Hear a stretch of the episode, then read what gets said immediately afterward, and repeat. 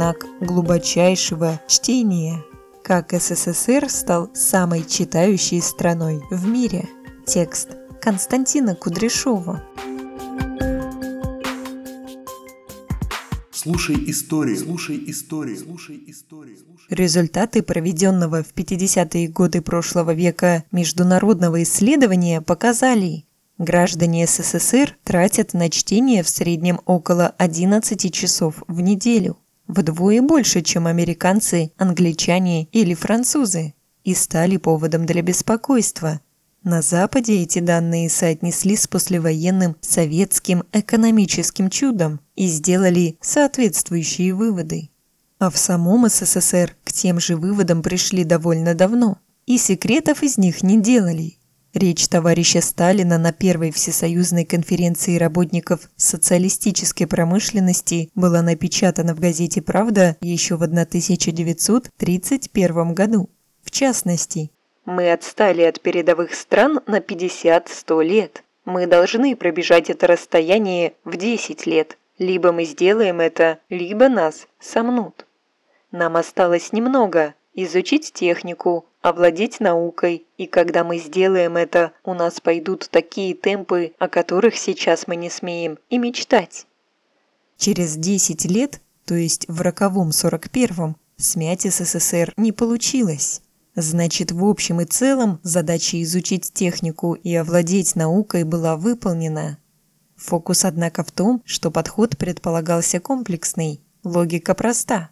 Темпы роста производства и индустриализации зависят не только от сноровки и профессиональных навыков рабочих, но и от культуры производства, которая, в свою очередь, немыслима без культуры как таковой, то есть без грамотности и постоянного чтения.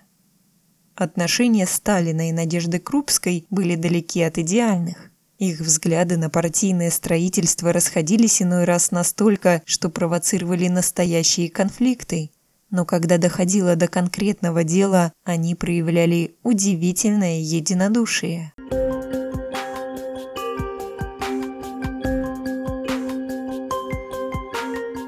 Именно Крупская обратила внимание на то, что такая перспективная и насущно необходимая штука, как ликвидация безграмотности, почему-то начала давать пробуксовки. И летом 29 -го года в советской печати появляется целая серия ее статей с хлесткими названиями вроде «Культурная нищета». Причина пробуксовок была вскрыта почти моментально.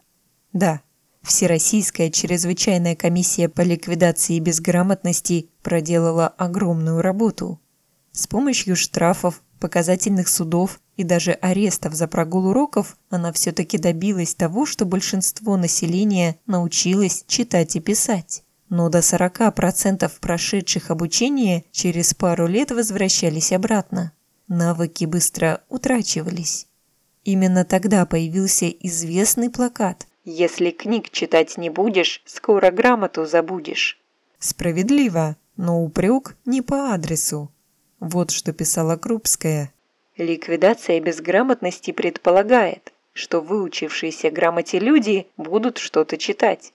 Ждать, что бывшие еще недавно неграмотными бедняцкие слои деревни будут покупать книги – утопия. Материал для чтения должны поставлять библиотеки.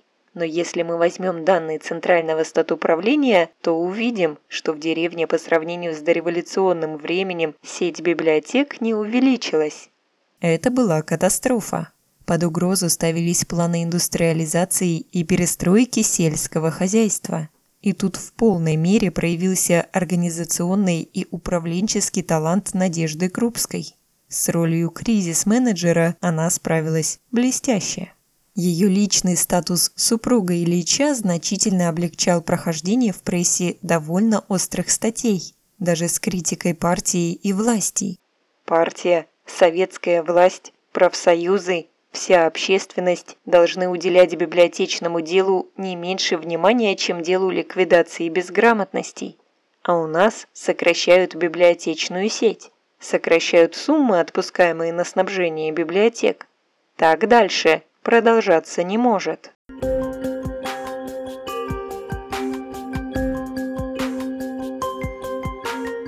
Когда нужный накал страстей был достигнут, ход пошли конкретные и весьма разумные предложения. Не хватает государственных средств на создание библиотек, а вот Кооперирование нужно не только в хозяйстве, нужны нам кооперативные, устраиваемые в складчину библиотеки. Если организации будут складывать свои средства для развития библиотек, дело двинется. Не хватает специальных зданий, нет времени их строить, не беда. Каждая большая библиотека должна обрастать передвижками. Передвижки составляются из разнообразных книг и посылаются с особым человеком на фабрики, в столовки, в рабочие жилтоварищества. В каждой мастерской, в каждом цехе, в каждой школе, в каждом месте сбора рабочих и работниц, в каждой деревне, при каждой мельнице, в каждом колхозе надо организовывать красные уголки, куда можно прийти почитать газету или книжку. И вывод. Рабкоры и селькоры, пишите о библиотечном деле как можно больше. Библиотечный поход, спланированный и проведенный Надеждой Константиновной, очень скоро превратился в явление, которое власть игнорировать уже не могла, и потому предпочла возглавить.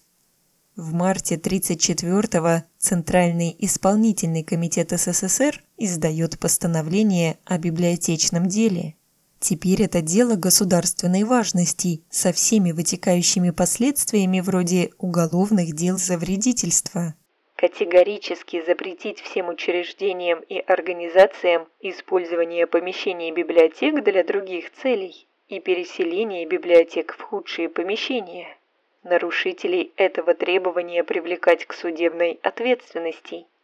Словом, самой читающей страной мира СССР стал только благодаря стальной воле Надежды Крупской, с помощью жестких, иногда даже жестоких методов. Стоило дело того? Вот один интересный факт.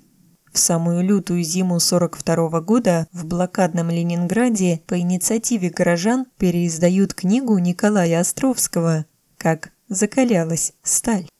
Текст набирают в полуразрушенном здании. Тираж печатают, крутя машины руками, поскольку нет электричества.